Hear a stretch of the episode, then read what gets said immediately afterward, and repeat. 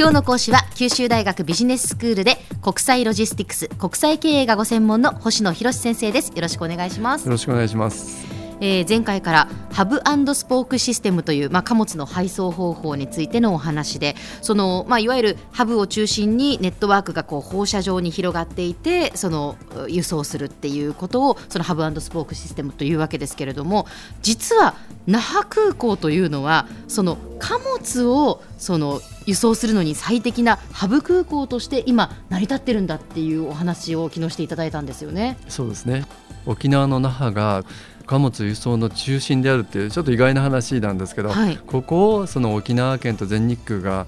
開発してちょうど5年前にスタートしたっていう話ですね。うんまさにハブスポークシステムのお手本のような仕組みがそこにはあるということなんです。はい、はい例えば那覇空港がハブだとするとですね、うん、スポークっていうのはそこ那覇空港に集まるいろんな空港間のフライトのことを言うわけですけれども、ええ、例えば全日空の貨物の専用機っていうのはあの羽田とか名古屋とか関空から夜中の2時過ぎに那覇空港に到着するんですね、はい、夜中ですよね。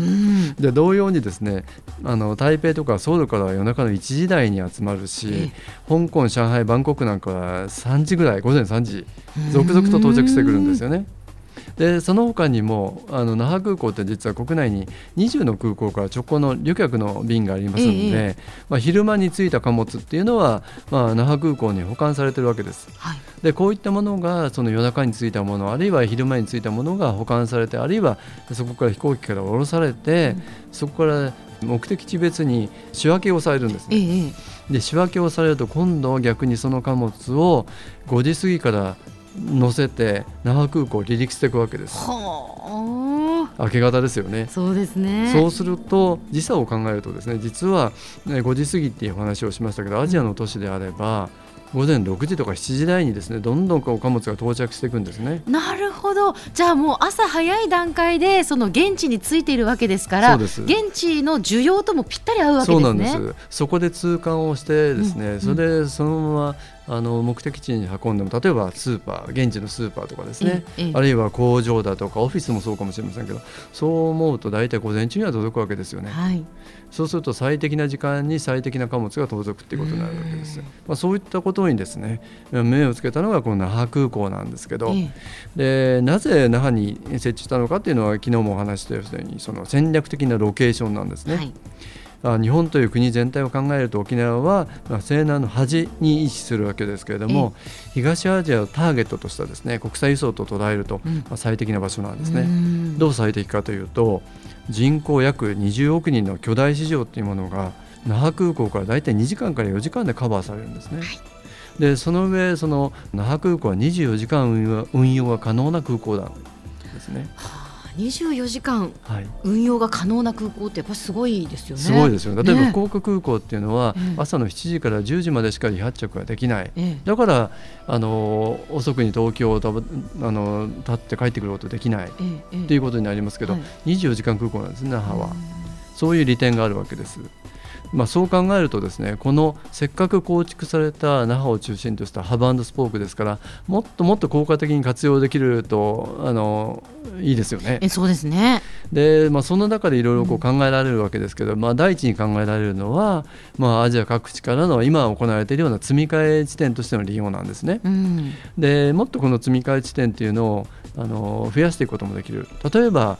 福岡空港っていうのはこれだけあのアジアといろんな便がありますよね、はい、ところが九州各地の空港を見るとそれほどでもないんですね、うん、例えば大分空港っていうのはソウルには国際線あるんですけどそれだけなんですよね、えー、あと国内線だけなんです、はい、そうなると全日空のあの大分空港発那覇向けの便っていうのは18時30分発ってあるんですけど、はい、夜夕方ですよね。夕方ですね。ここにですね大分県産の農作物だとか水産物だとか、まあ、製品で載せていくとアジアの各地に翌朝には届けられるってことになるんですね。で2つ目がですねこの沖縄のそのハブスポークをもっと効率的に利用するということで着目している企業があります。例えばメーカーだとか、まあ、e コマース例えばネットショッピングだとかこんな会社がですね在庫を沖縄に置くということを考えてるんですね。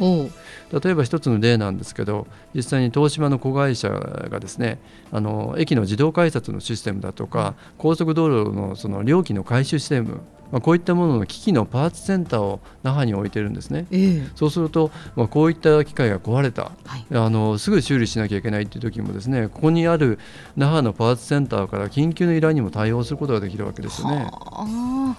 で第3にはこれ新しいサービスなんですけどこれ非常に面白いんですけど、はい、まあ、あのヤマト運輸が世界で初めて国際クール宅急便というものを開始してるんですね。で実際にこの農水産関連でも300品目輸出されてるらしいんですね。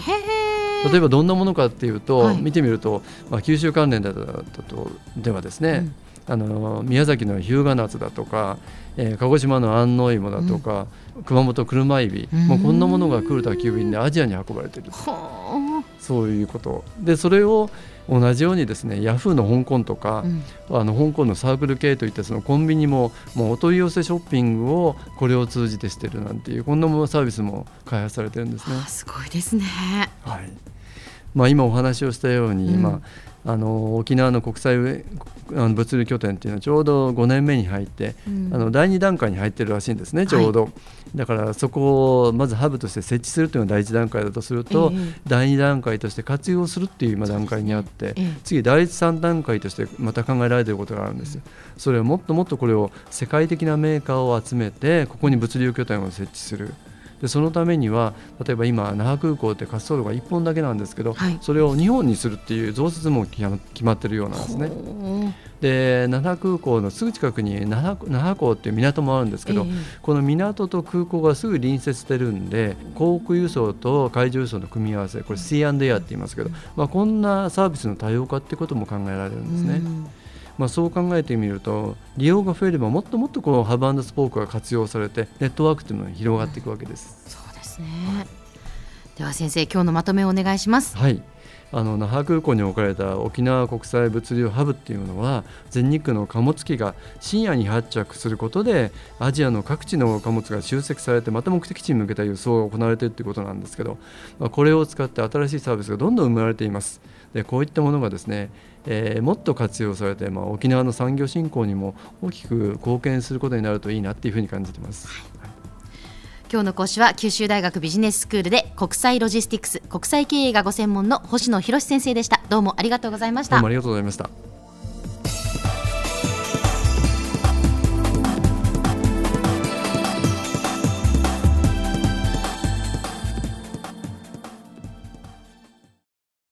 ゾクゾクグイグイメラメラつながる。ゾワゾワハラハラメキメキ。つながるズキズキ。モワモワホカホカつながる。キリキリ。ザワザワキュンキュン。ガンガン。ワクワク。ウズウズドキドキ。ルンルンバクバク。九州人のいろんな気持ちつなげます。九州から輝こう。キラキラつながる。 QTnet